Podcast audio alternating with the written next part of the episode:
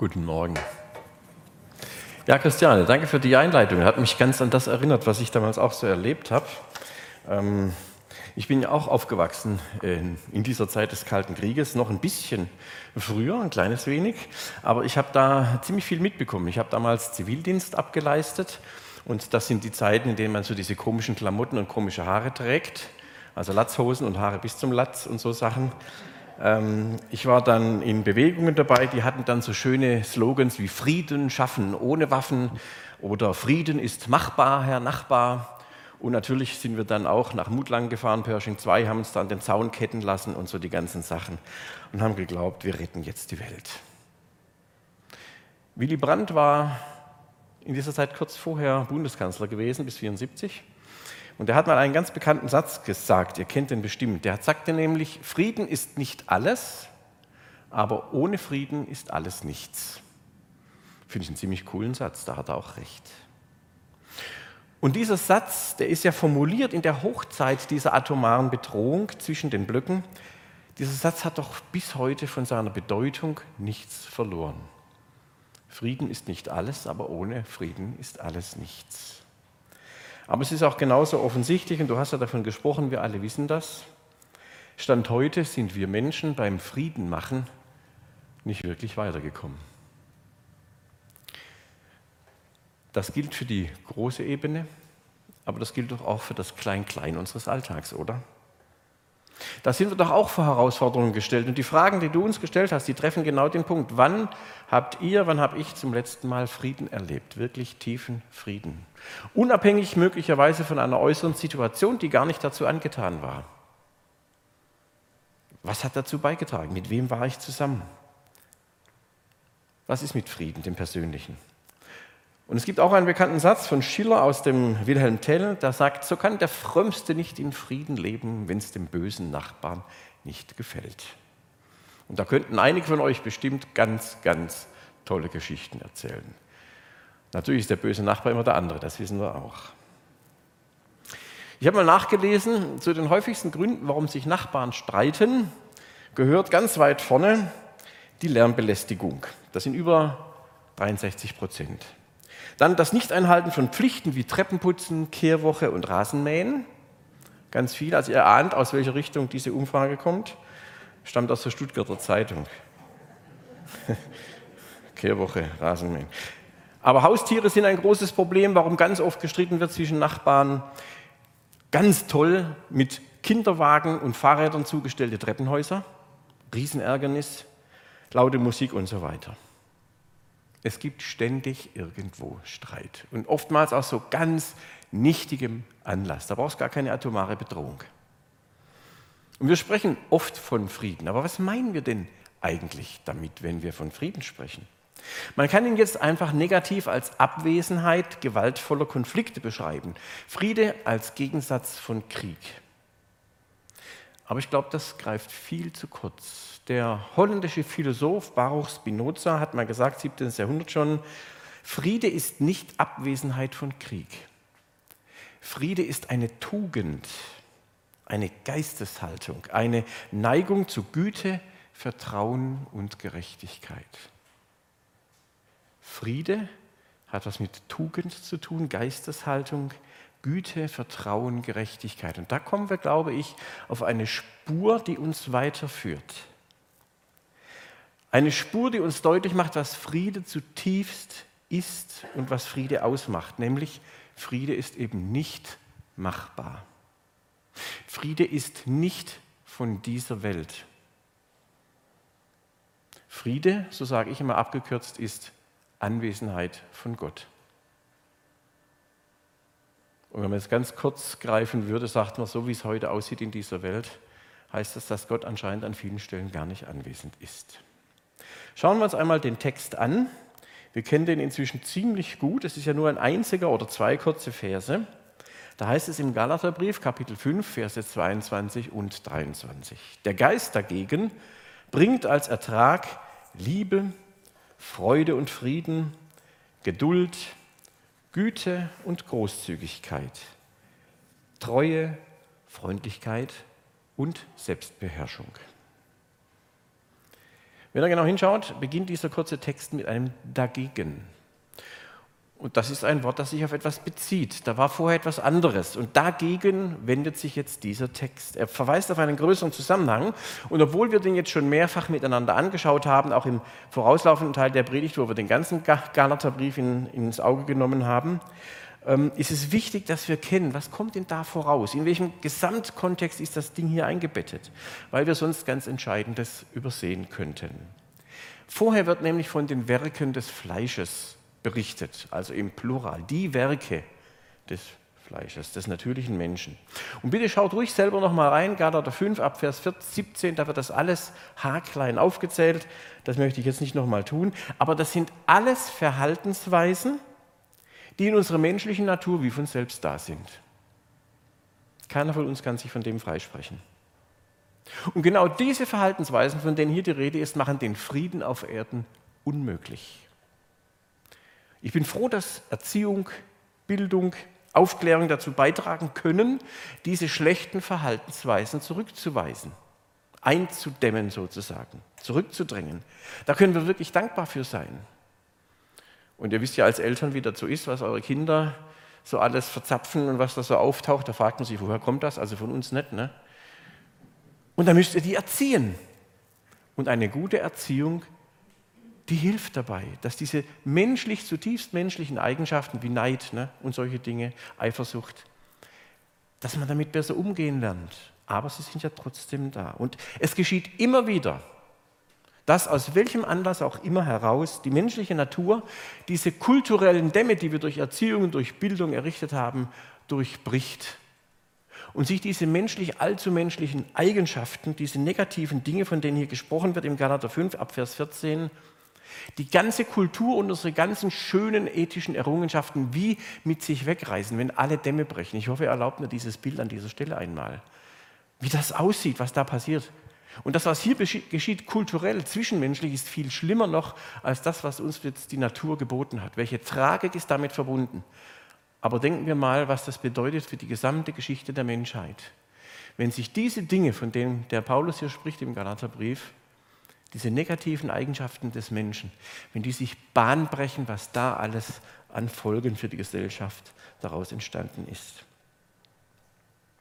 Hier geht es jetzt aber nicht um verschiedene Dinge, sondern es geht um eine Sache. Es geht um die Frucht des Geistes. Es ist eine Frucht. Im Singular heißt es hier Einzahl. Der Geist Gottes und nur er möchte, nur er kann diese Frucht hervorbringen, in uns allen wachsen lassen. Er möchte, dass wir aufblühen in der Frucht des Geistes. Ich finde das ein schönes Bild. Dieses kleine Bäumchen hat, finde ich, ziemlich überdimensionale Früchte. Fantastisch, oder? Und so dürft ihr euch das vorstellen.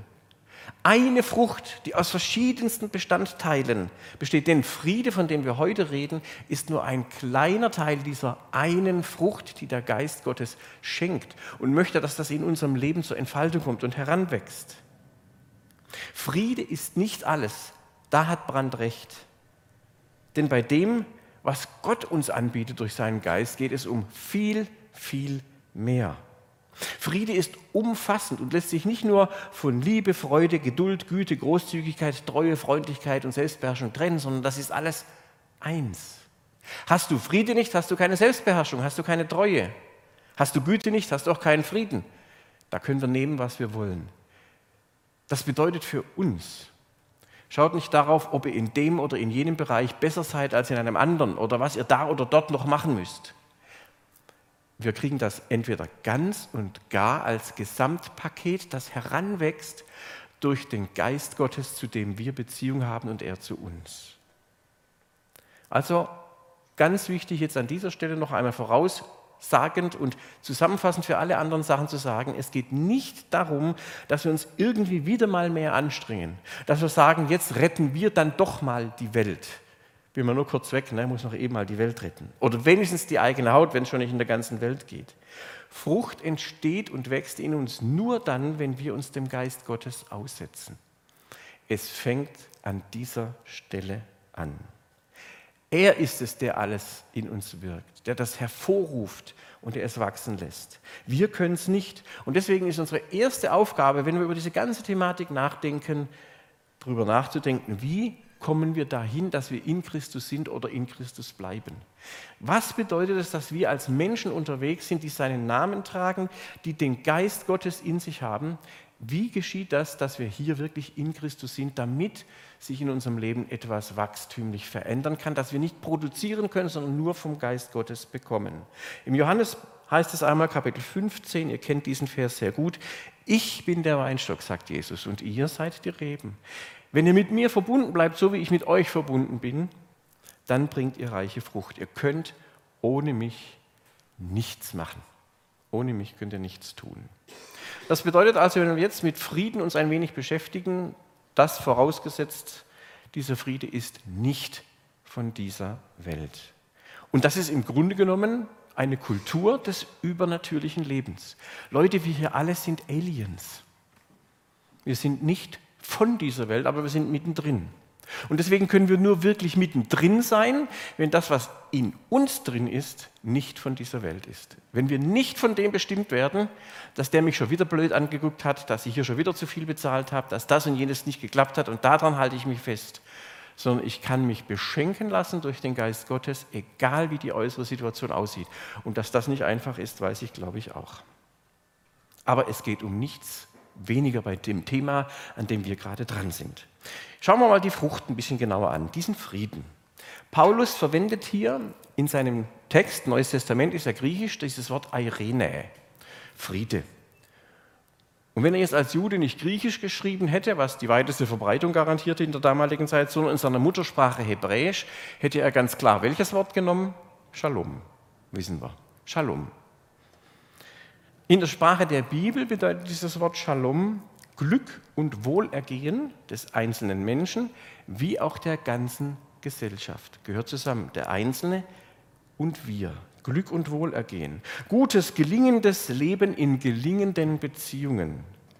Also zu sich selbst, zueinander, zur Umwelt und zu Gott. Und Paulus geht jetzt allerdings noch einen Schritt weiter, einen bedeutsamen Schritt, nämlich er sagt, der Friede Gottes, von dem, er hier als, von dem ich hier als Frucht des Heiligen Geistes spreche, der ist das ganze, das umfassende Heil und dieses ganze umfassende Heil ist durch Christus gekommen. Dieser Friede ist schon da. Zwischen uns und Gott ist nichts, da ist kein Unfriede mehr. Gott bietet uns Frieden an.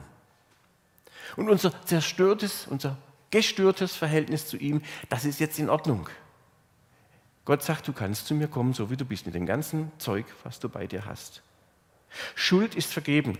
Und zu Weihnachten singen und sagen wir ja gern so einen alten Text aus dem Jesaja, ich zitiere, denn uns ist ein Kind geboren, ein Sohn ist uns geworden, gegeben. Und die Herrschaft, die liegt auf seiner Schulter. Er heißt Wunderrat, Gott hält, ewig Vater, Friedefürst. Also da ist etwas da. Und, was soll ich euch sagen? Das kennt ihr doch schon alles. Das hören wir so und ne? ich weiß nicht, ob das noch wirklich auf uns wirkt. Aber konkret jetzt mal, wie leben wir denn diesen Frieden? Der ja da ist, wie die Bibel sagt, aber mir fehlt er doch oft. Oder lebst du ständig Tag ein, Tag aus in einem ganz wunderbaren Frieden? Ich nicht. Es braucht manchmal ganz wenig.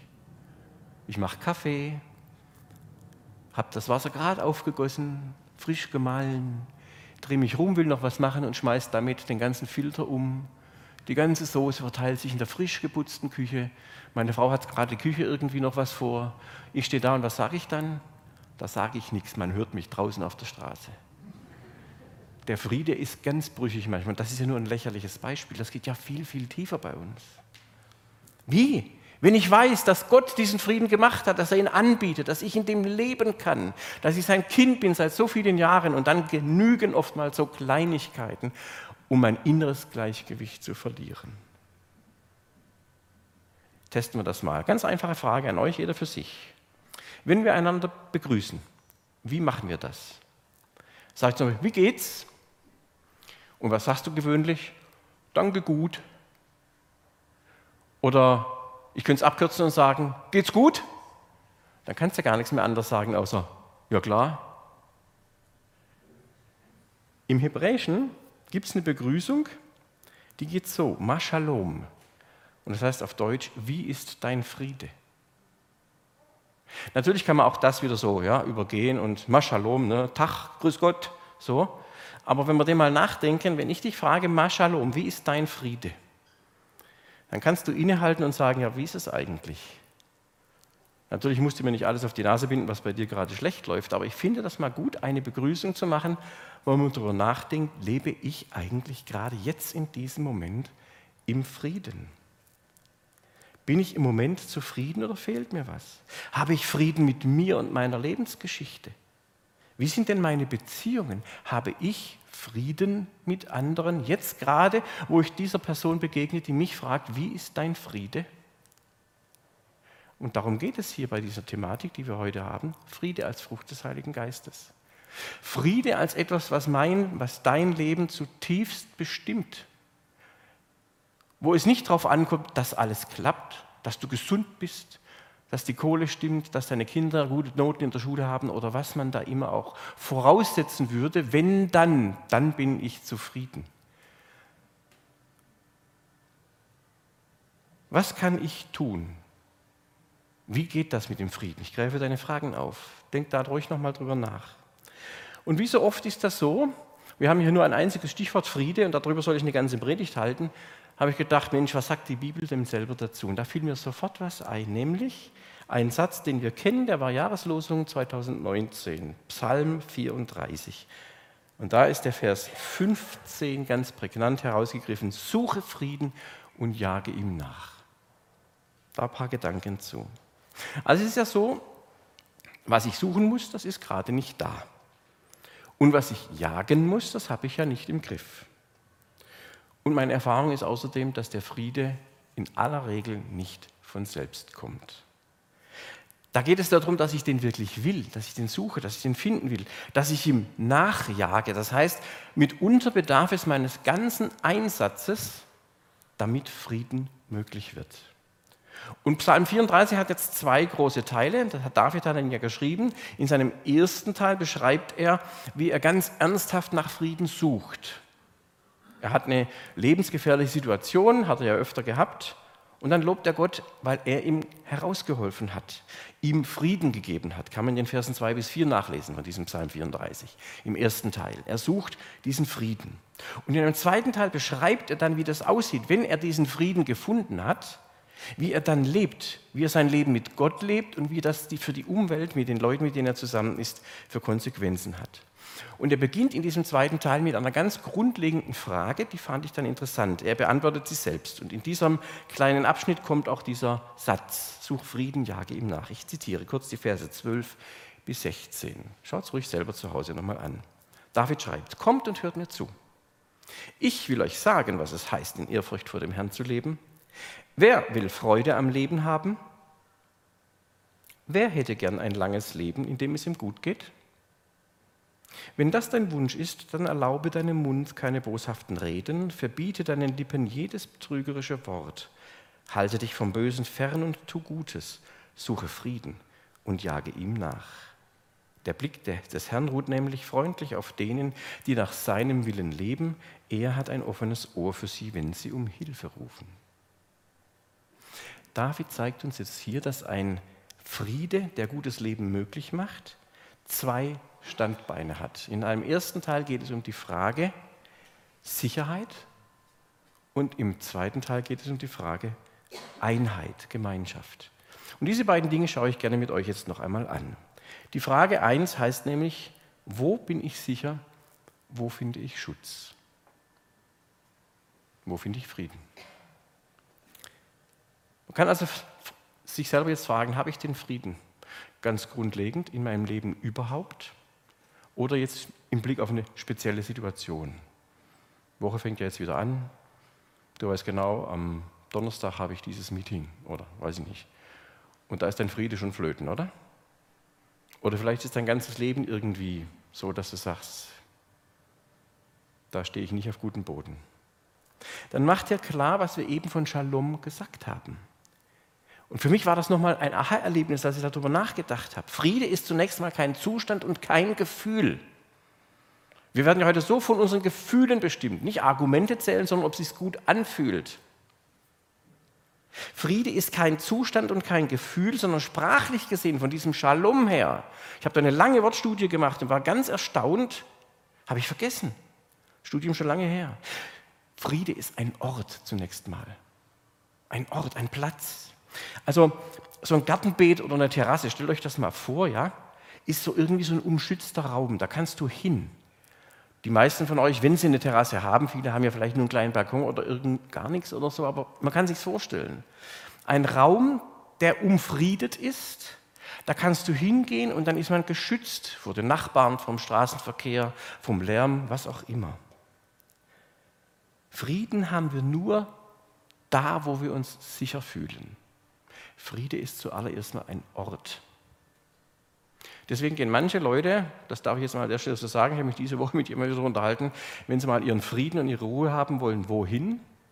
Auf den Ort.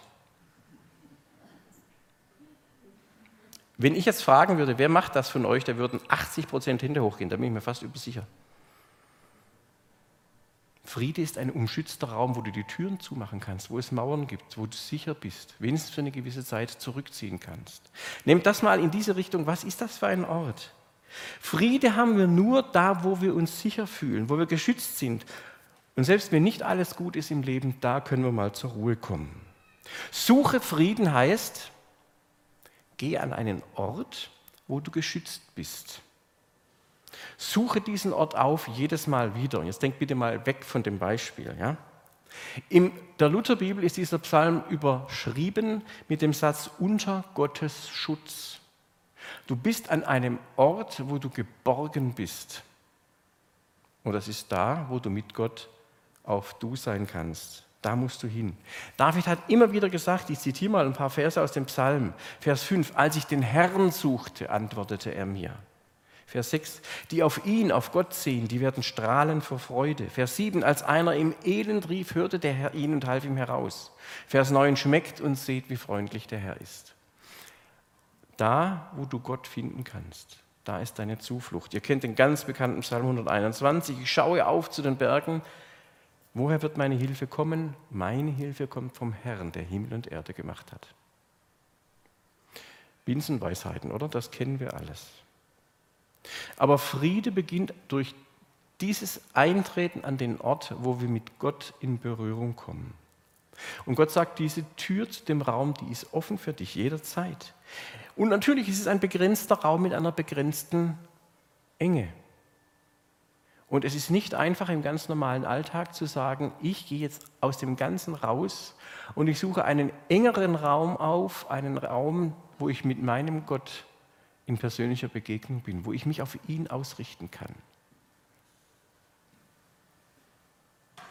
Aber genau das sorgt für den inneren Frieden. Und ich kann dann lernen, hier bei dir, Gott, ist es gut, weil du gut bist. Friede beginnt mit der Entscheidung, mit meiner Entscheidung, diesen Ort mit Gott zu suchen. Ich weiß, auf den kann ich mich verlassen. Er hat es versprochen. Und ich bin hier wertvoll und angenommen. Ich will es mal an einem kleinen Beispiel, wie man das machen kann. Ähm, vielleicht kennen manche von euch den Evangelisten Hans-Peter Reuer, der hat geschrieben, wie oft denken, reden und beten wir so, das schaffe ich nicht, ich werde versagen, ich gehe dabei zugrunde. Jetzt könnt, schlägt er vor, versucht das Ganze doch mal in der Wir-Form zu sagen und Christus an eure Seite zu nehmen. Also statt zu sagen, das schaffe ich nicht, könnte ich sagen, Jesus, das schaffen wir nicht. Die Antwort von Jesus ist, warum? Jesus, wir werden versagen. Jesus sagt, nö, ich habe noch nie versagt und ich bin bei dir. Jesus, wir werden zugrunde gehen. Und der antwortet, wir werden nicht zugrunde gehen, denn ich bin auferstanden. Und wenn jedes Mal, wenn ich sage, Jesus, ich kann das nicht, ich kann jenes nicht, sagt er zu mir, na und? Aber ich kann. Hört sich das zu einfach für euch an? Probiert es doch mal aus. Wir kommen immer in vorbereitete Verhältnisse, sagen wir ja manchmal gerne. Und ich muss mir das immer und immer wieder neu sagen. Ich bin nie alleine unterwegs. Ich habe jederzeit, an jedem Ort, an dem ich bin, diesen geschützten Raum, in den ich sofort eintreten kann. Du und ich, wir sind schon zwei und der Heilige Geist ist dann der dritte. Wir sind immer in der Überzahl. Ich kann etwas nicht, ja, das mag sein, aber Jesus kann das. Jesaja hat mal gesagt: Frieden gibst du dem, und das ist ja unser Thema, der dir vertraut. Darum vertraut auf den Herrn, denn er ist der ewige Fels. Das heißt, abschließend, der erste Gedanke ist, richten wir unsere Blicke auf den, von dem der Friede kommt. Suchen wir ihn nicht in uns selbst, suchen wir ihn nicht irgendwo, sondern richten unseren Blick auf Gott. Das ist das erste Standbein. Hier finde ich Sicherheit, hier finde ich Schutz. Und der zweite Gedanke, das zweite Bein, auf das wir uns stellen können, ist in diese Richtung. Jage ihm nach, sagt der Psalm. Es geht also hier nicht um die Beziehung zu Gott, weil dem kann ich nicht nachjagen, dem kann ich nur folgen. Aber Menschen kann ich nachjagen. Und wenn wir jetzt im Wörterbuch nachschauen, dann finden wir unter Frieden, dass Frieden das Ergebnis von ungestörter Gemeinschaft ist. Das bedeutet zum Beispiel, wie ist das zwischen uns? Alles gut? Ist alles Wesentliche geklärt? Ehrlicherweise, irgendwas ist allerdings immer, oder? Jeder neue Tag stellt uns vor ein neues Problem, mindestens eins. Und wenn ich jetzt hier lese, ich soll dem Frieden nachjagen, dann bedeutet das, ich muss mich immer wieder neu darum bemühen. Gebe ich auf, geht er mir verloren. Die Bibel fordert uns an verschiedensten Stellen auf, nur zwei Aussagen, Römer 12, lebt mit allen Menschen in Frieden, soweit das möglich ist und an euch liegt. Ganz realistisch, soweit es möglich ist und an euch liegt. Lebt in Frieden mit allen. Oder wir wollen uns für das einsetzen, was dem Frieden und dem Aufbau unserer Gemeinschaft dient. Römer 14. Das erste Standbein war die Frage, wo muss ich hin, wenn ich Frieden haben will? Und das ist das erste und wichtigste. Du kannst Frieden nicht machen. Aber wenn du von diesem Ort herkommst und diesen Frieden zwischen dir und Gott gefunden hast, dann wirst du herausgefordert, diesem Frieden auf der horizontalen sozusagen im Umgang mit deinen Mitmenschen nachzujagen. Aber du kannst ihm nicht nachjagen, wenn du den Innen nicht hast erstmal. Und jetzt geht es darum, was kannst du für dich umsetzen von dem, was du bekommen und geschenkt hast? Bemühe dich darum. Was geht von mir aus, könnte ich mich zum Beispiel fragen. David gibt diesen Rat, pass auf, was du sagst. Erlaube deinem Mund keine boshaften Reden, verbiete deinen Lippen jedes betrügerische Wort. Also kurz und bündig könnte man hier sagen, sag die Wahrheit und bleib dabei. Wer von uns übertreibt mitunter mal, um sich interessanter zu machen? Wer versucht, sich besser darzustellen, als er wirklich ist? Und das, liebe Leute, ist weder wahr, noch bringt es Frieden. Weil da immer wieder auch dieses ewige Thema sich vergleichen. Und der Vergleich ist eine Erfindung vom Teufel. Weil das immer wieder mitspielt. Wenn du nicht die Wahrheit sagen kannst, dann hast du auch den Frieden nicht. Dann vertraust du auch Gott nicht. Wenn du dich aufspielen oder irgendwie aufpimpen musst, und auf Instagram oder sonst irgendwo deinen Status immer die dollsten Dinge reintust, obwohl dein Leben eigentlich ganz anders aussieht, dann ist das nicht die Wahrheit und dann ist auch kein innerer Friede bei dir da. Sagst du, was gut ist? Wie redest du über andere, gerade wenn sie nicht dabei sind? Also fragen wir uns, was geht von uns persönlich aus? Will ich wirklich das Gute? Und wir können Worte wählen, die trennen, und wir können Worte wählen, die verbinden. Und wenn ich diesen Frieden von Gott in mir habe, dann brauche ich keine trennenden Worte. Da kann ich Wahrheit sagen, die nicht trennt, die vielleicht nicht einfach zu hören ist. Wir können immer über das reden, was uns unterscheidet, was uns trennt, was uns aneinander nervt, was uns verletzt hat. Oder wir können auch mal über das reden, mehr über das reden, was uns verbindet, ohne das andere unter den Teppich zu kehren. Wir könnten mal darüber reden, was gut ist zwischen uns, womit wir klarkommen. Petrus hat einmal gesagt, Kapitel 3 in seinem ersten Brief, vergeltet nicht Böses mit Bösem und Beschimpfung mit Beschimpfung, sondern segnet, weil ihr dazu berufen seid, dass ihr den Segen empfangt. Was geht von mir aus? Was habe ich von Gott empfangen? Und wie lebe ich das jetzt? Und wir können nichts weitergeben und ausleben, wenn wir zuvor nicht etwas von Gott empfangen haben. Deswegen ist der erste Schritt der wichtige. Also der Ort, an dem ich stehe, bestimmt, was ich sage. Das erste Standbein. Wenn ich dem Frieden nachjage, den anderen Sicherheit und Schutz gebe, heißt es dann also, ich will dir ein gutes Wort sagen, damit wir wieder Gemeinschaft haben. Auch wenn gerade zwischen uns möglicherweise etwas zerbrochen ist. Auch wenn ich dir gerade nicht vertrauen kann, wenn du mich verletzt hast. Über uns steht der Segen Gottes. Und was Gott sagt, das gilt.